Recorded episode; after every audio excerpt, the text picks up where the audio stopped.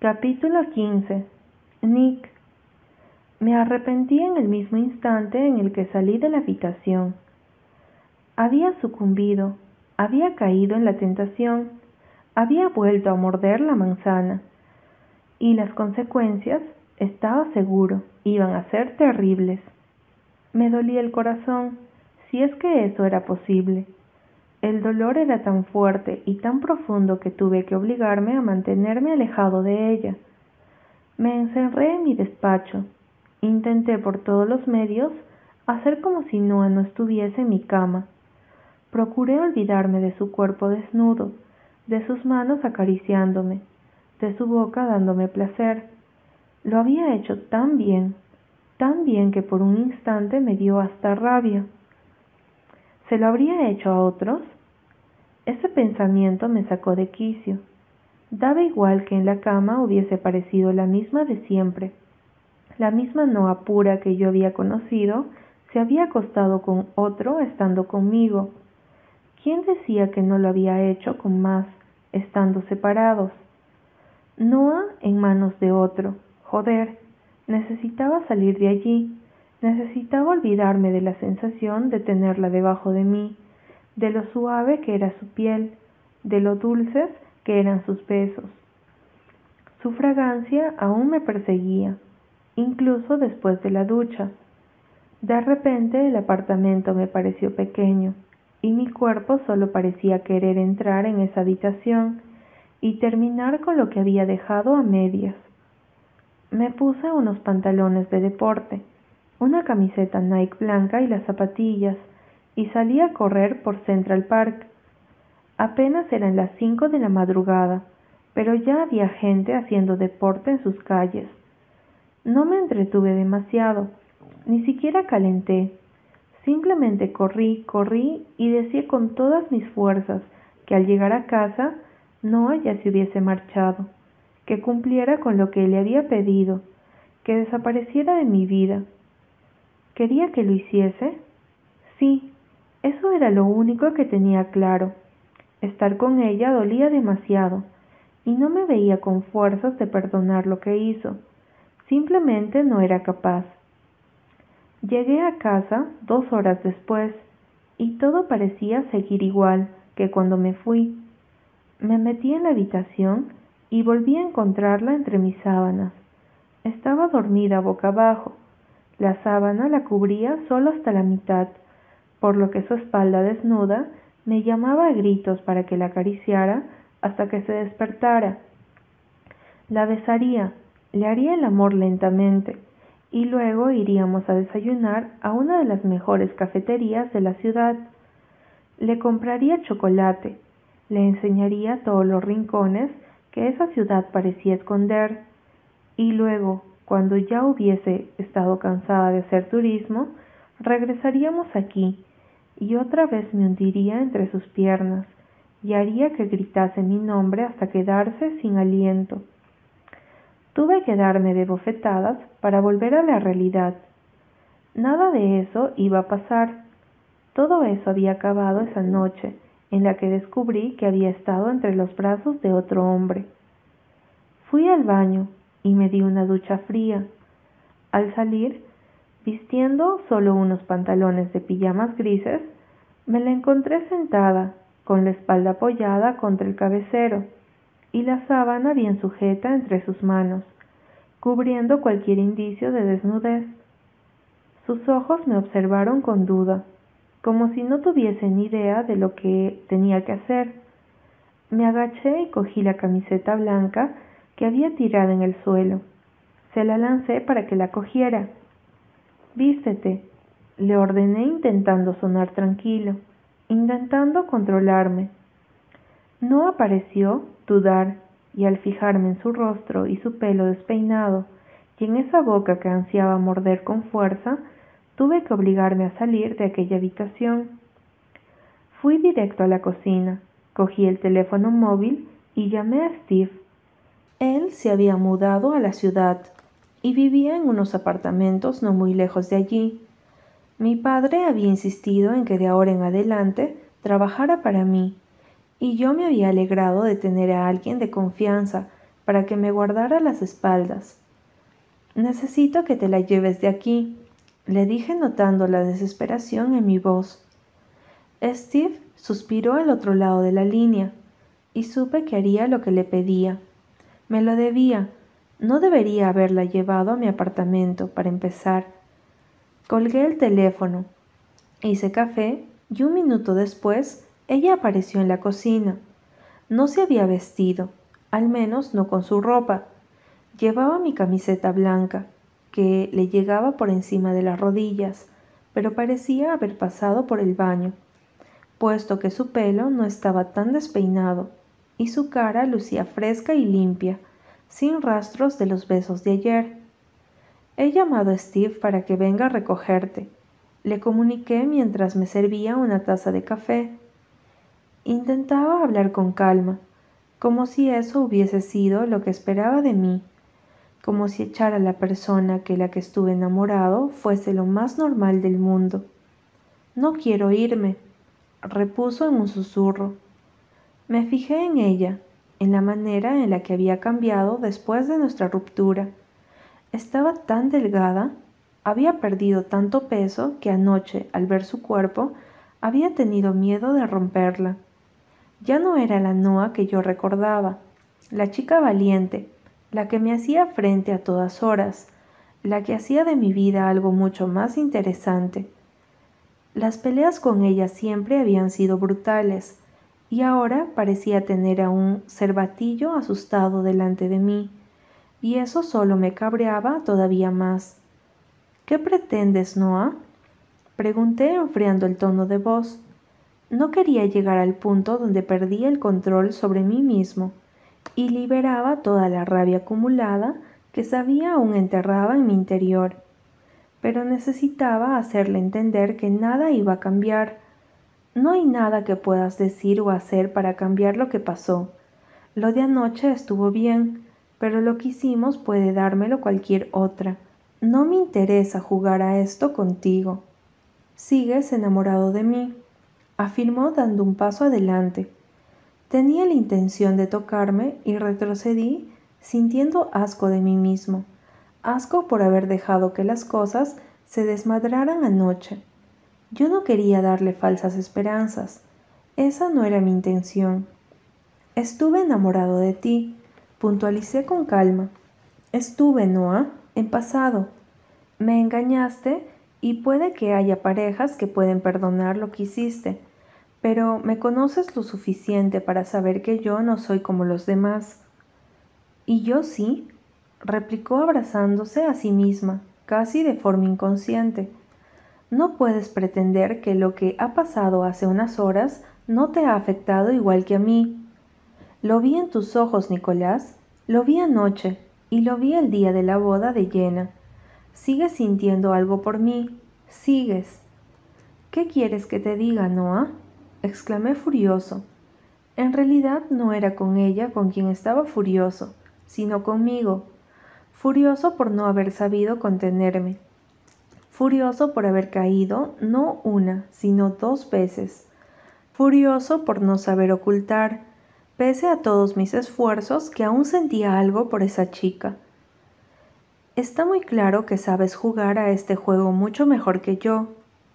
No pestañó sin comprender. Yo no estoy jugando a nada, yo solo quiero... No terminó la frase, pero tampoco hizo falta que lo hiciera pues sabía perfectamente lo que quería de mí. Deberías marcharte, dije unos segundos después. Cogí la taza que había frente a mí y me volví para dejarla en el fregadero, una excusa para no tener que seguir mirándola a la cara. ¿Cómo lo haces? me preguntó entonces, y su tono me hizo volverme para encararla de nuevo. Un destello de ira cruzó sus ojos color miel Explícame cómo puedes seguir con tu vida, porque yo no puedo. Aquello era ridículo. Yo ya no tenía vida. La mía consistía en un bucle de trabajo sin fin, en donde el amor ya no tenía cabida. Era feliz así, sin toda la carga sentimental. El amor era una mierda. Lo di todo por amor. Y miren cómo terminó. Sabía que si quería alejarla de mí de una vez por todas, si quería hacerle entender que nada iba a cambiar, si quería verla salir por la puerta y no volver a verla, iba a tener que ser duro, iba a tener que hurgar en la herida. Le miré fijamente, y algo que me había pasado desapercibido hasta entonces captó mi atención.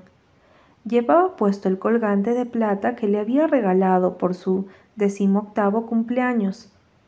Me acerqué hacia ella sin quitarle los ojos de encima. Mi mano fue hasta su nuca y encontró el cierre del colgante casi sin esfuerzo. Noah, perdida en mi mirada, no comprendió lo que había hecho hasta que no dio un paso hacia atrás, llevándome el colgante conmigo y metiéndomelo en el bolsillo de atrás. Devuélvemelo, me pidió con incredulidad, sin entender muy bien lo que acababa de hacer. Apreté la mandíbula con fuerza. Tienes que dejar de aferrarte a algo que ya no existe, maldita sea. Dame ese collar, Nicolás, insistió entre dientes. ¿Para qué? pregunté entonces, elevando el tono y consiguiendo que se sobresalte. ¿Por qué demonios sigues llevándote lo puesto? ¿Pretendes remover recuerdos? ¿Pretendes mirar mi sensibilidad? No lo estás consiguiendo.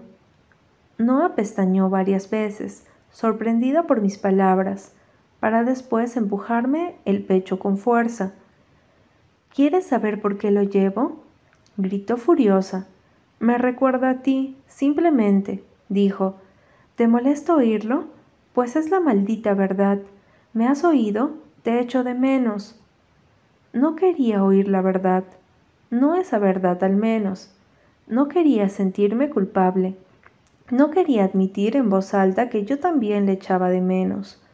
Maldición. No quería admitirme a mí mismo que me dolía igual que a ella quitarle algo que le di para que me llevara consigo siempre. Un gesto con el que quise demostrar lo mucho que le amaba. Necesitaba acabar con esto de una vez por todas. Estoy con alguien, anuncié clavando mis ojos en los suyos. Noah se quedó congelada donde estaba. La ira de antes iba abandonando sus profundos ojos mientras asimilaba mis palabras con lentitud. Pareció perdida unos segundos, pero después pareció encontrar la voz para volver a hablar. ¿Qué quieres? ¿Qué quieres decir?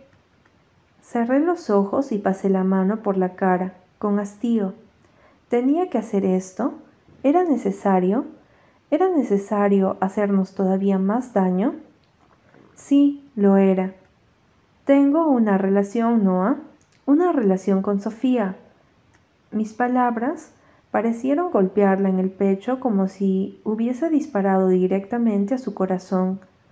Sus ojos se abrieron al escuchar aquel nombre, y me miró como si la hubiese traicionado, como si le acabase de sacar de un engaño por fin. Me picaron las manos de las ganas que me entraron de abrazarla contra mi pecho, y decirle que era mentira, pero no podía hacer eso. Tenía que terminar con aquello, y mejor que hacerlo rápido, sin dejar lugar a dudas. Bajó la mirada al suelo y la dejó allí, entre los dos. Fuera estaba amaneciendo, y los primeros rayos de luz inundaron el piso, llevándose con ellos la oscuridad de las mentiras y las sombras de lo que habíamos hecho horas antes. Ya estaba dicho, no había vuelta atrás.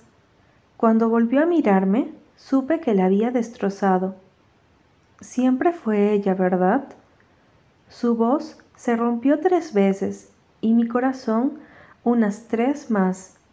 Sentí rabia al ver la facilidad con la que creyó mi mentira. Tan mal le había demostrado lo mucho que la había querido. Tan fácil era creer aquello y tan difícil pensar que para mí ¿Solo había existido ella? ¿Nadie más? Apreté los puños con fuerza. Sí, dije alto y claro. He estado enamorado de Sofía desde que la conocí, desde el mismísimo momento en el que puse mis ojos sobre su rostro. Es guapa, inteligente, compartimos las mismas aficiones y ambiciones. Y lo siento, Noah, pero con ella todo es más fácil. No hay drama, no hay problemas. Sofía es una mujer, no una niña. El sarcasmo estaba tan claro. Vaya, sí estaba claro. Cualquiera que lo estuviese escuchando podría haberse dado cuenta. Bien, Noah. Al parecer no. Apretó la boca con fuerza y pestañó para aclararse los ojos y librarse de las lágrimas. Todo este tiempo, contestó dando un paso hacia mí, como para empujarme. No lo consiguió. Más bien fue un débil intento de hacerme entrar en razón.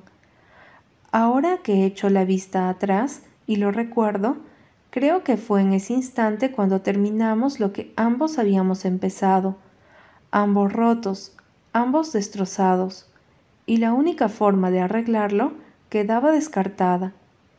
Es mejor que te vayas, agregué con las pocas fuerzas que todavía me quedaban.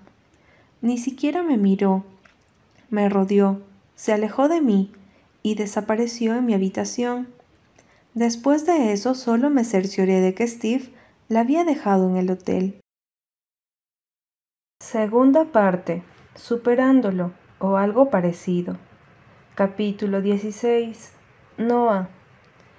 Se podría decir que fui tonta, estúpida, o más bien dicho, que la poca autoestima que me quedaba ya no era suficiente para ayudarme a seguir adelante. Las palabras de Nick, sin embargo, me llegaron muy adentro, me las creí, así sin más. Después de mi estancia en Nueva York, en donde no salí de la habitación hasta el día que tuve que ir al aeropuerto, regresé a mi apartamento sintiéndome la persona más estúpida e infeliz de la tierra. Nick y Sofía, Sofía y Nick, joder, cómo me dolía de solo pensarlo, y cómo me dolía que me hubiesen mentido durante tanto tiempo. No era estúpida. Nicolás me había querido, de eso no había duda.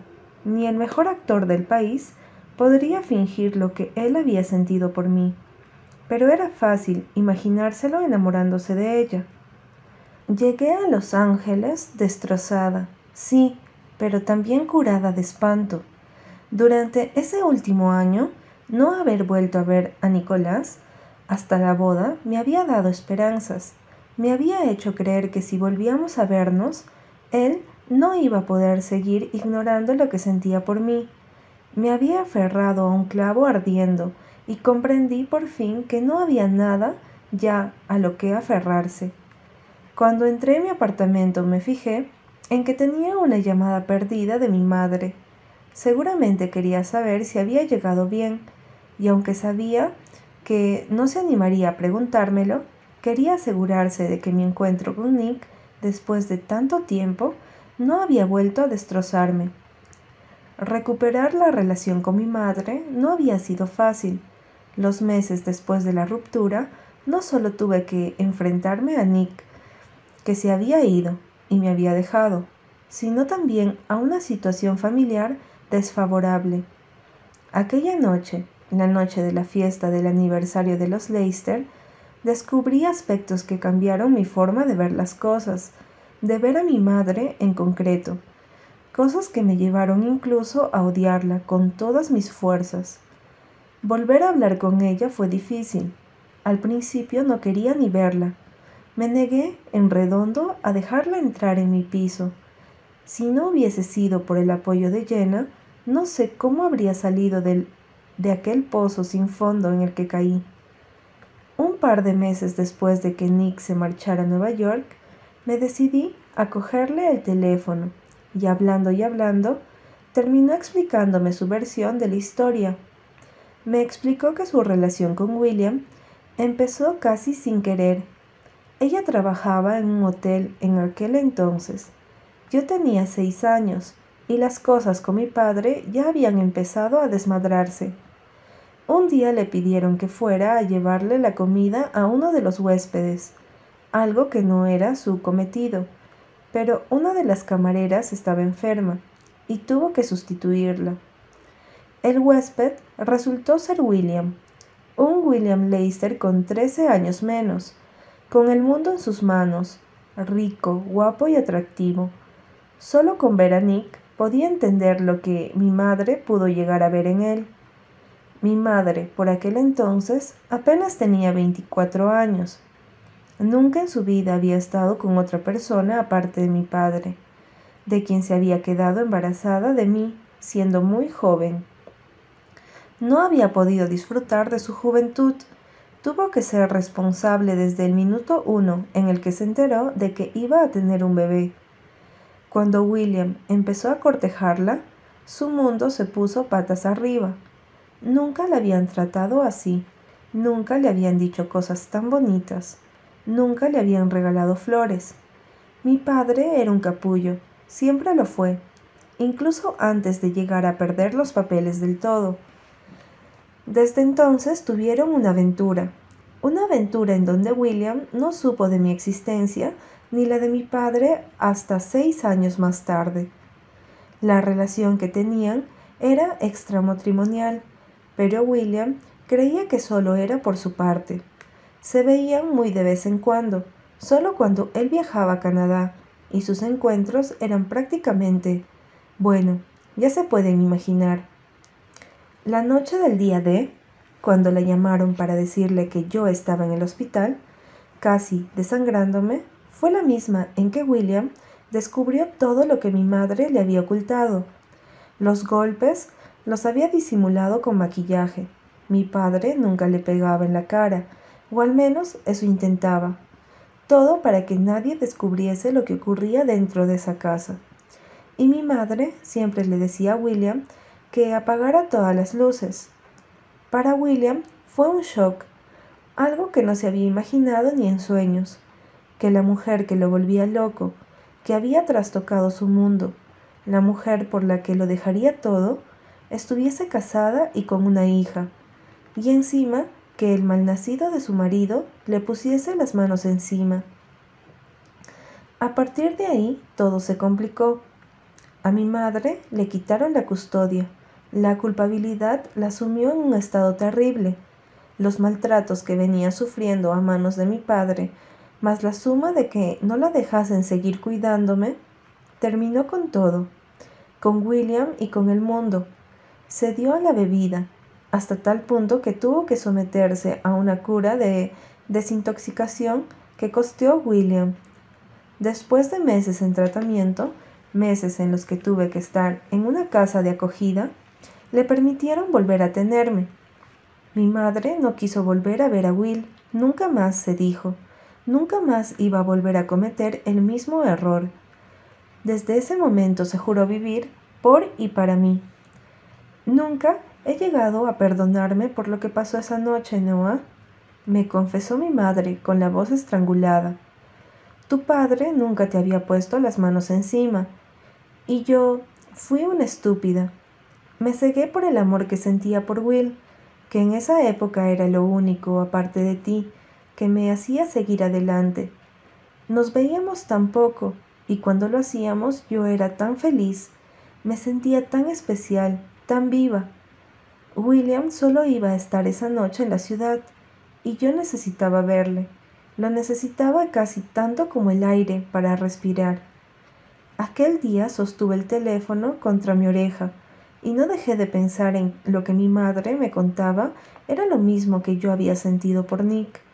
La comprendí, comprendí al menos esa necesidad de escapar, y fui consciente de que tampoco debía condenarla eternamente. Ella siempre había estado ahí para mí, se sacrificó para que pudiera estudiar, para que pudiera tener una vida mejor. Al final la perdoné, tuve que hacerlo, era mi madre. No es que la relación hubiese mejorado hasta el punto de volver a estar como antes, pero al menos volví a casa. Comimos juntas, lloré, lloré bastante. Ella me abrazó y me dijo que lo sentía y que también sentía lo que había pasado con Nick. Me dije a mí misma que lo mío con Nicolás había sido real. La vida podía habernos separado por los problemas y la falta de confianza, pero lo había sido. Tras dejar las maletas encima de mi cama, Fui a tocar el colgante que me había servido de ancla todo este tiempo, y al recordar que ya no estaba, Dejé caer mi mano junto a mi costado con pesar. Tenía que seguir adelante. Al fin y al cabo, él ya lo había hecho. Los siguientes meses fueron mejores de lo que había esperado. La facultad, las clases y el trabajo me permitieron centrarme en otras cosas. No volví a saber nada más de Nicolás, al menos no de primera mano, porque la noticia de que Nicolás Leister salía con la hija del senador Aiken no tardó en ocupar páginas en algunos periódicos. Verlos juntos, cogidos de la mano, me dolió. ¿Cómo no iba a dolerme?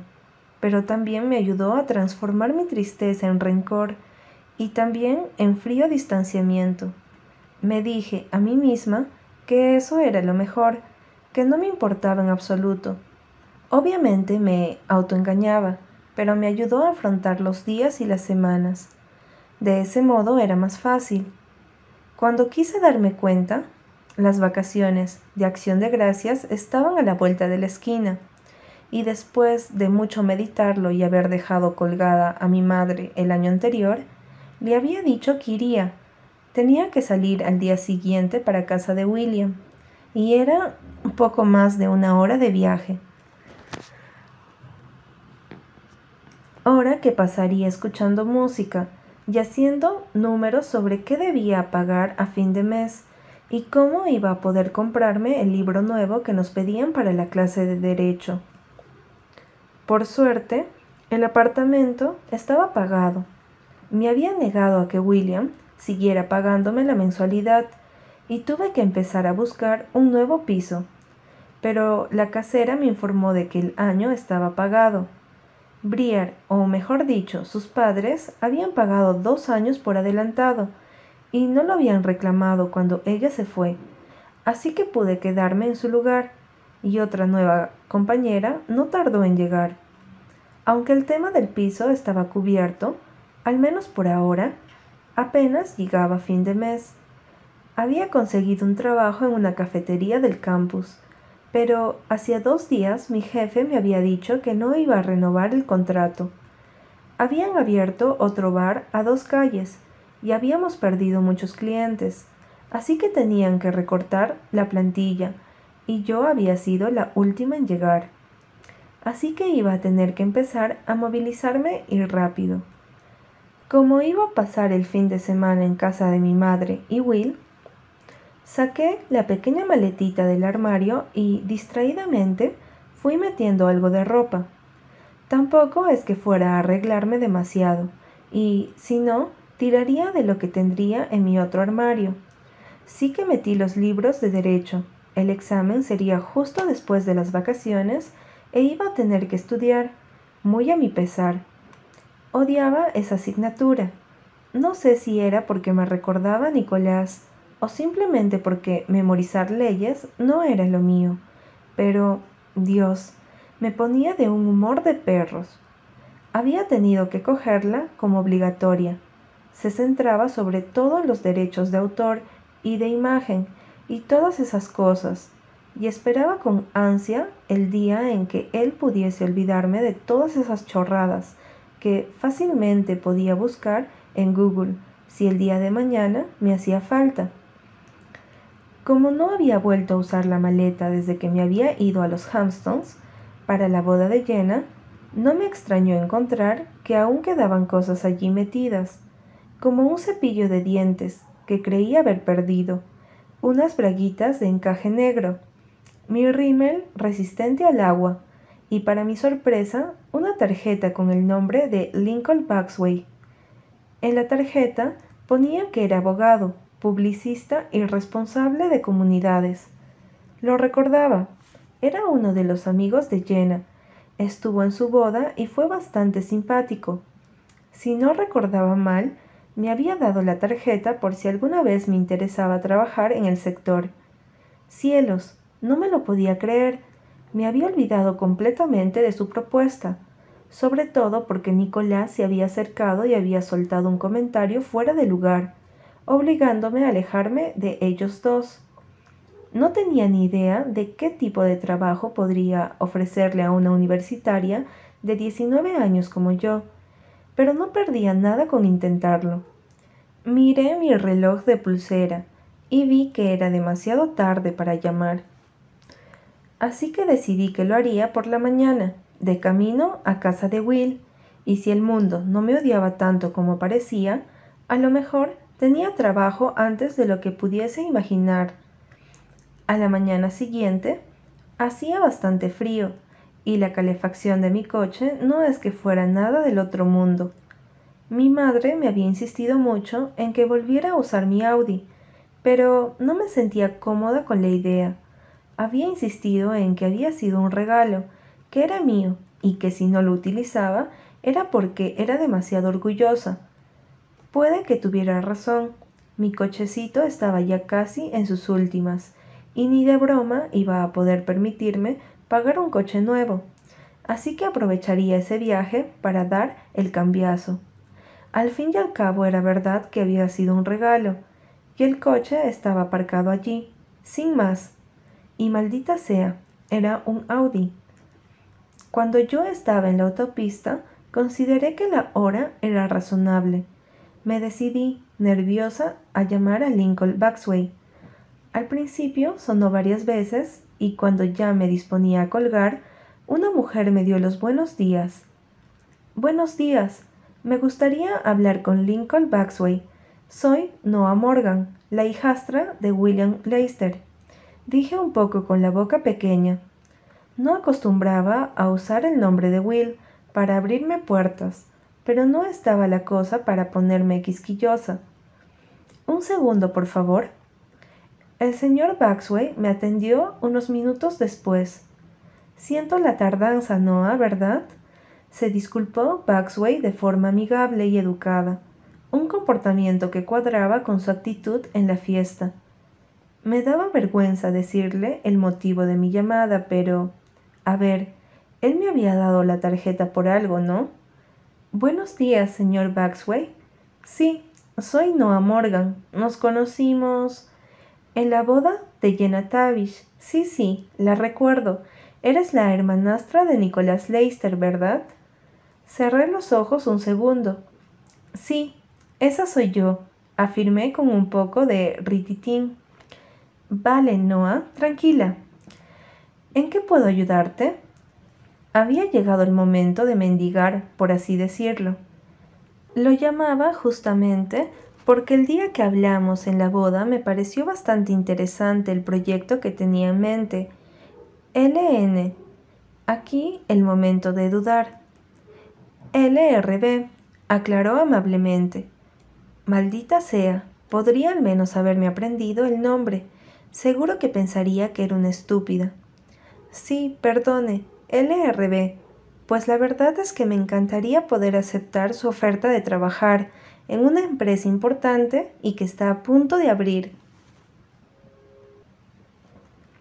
Apenas he conseguido ningún tipo de práctica fuera del campus, y me gustaría probar varios sectores antes de decantarme por una especialización.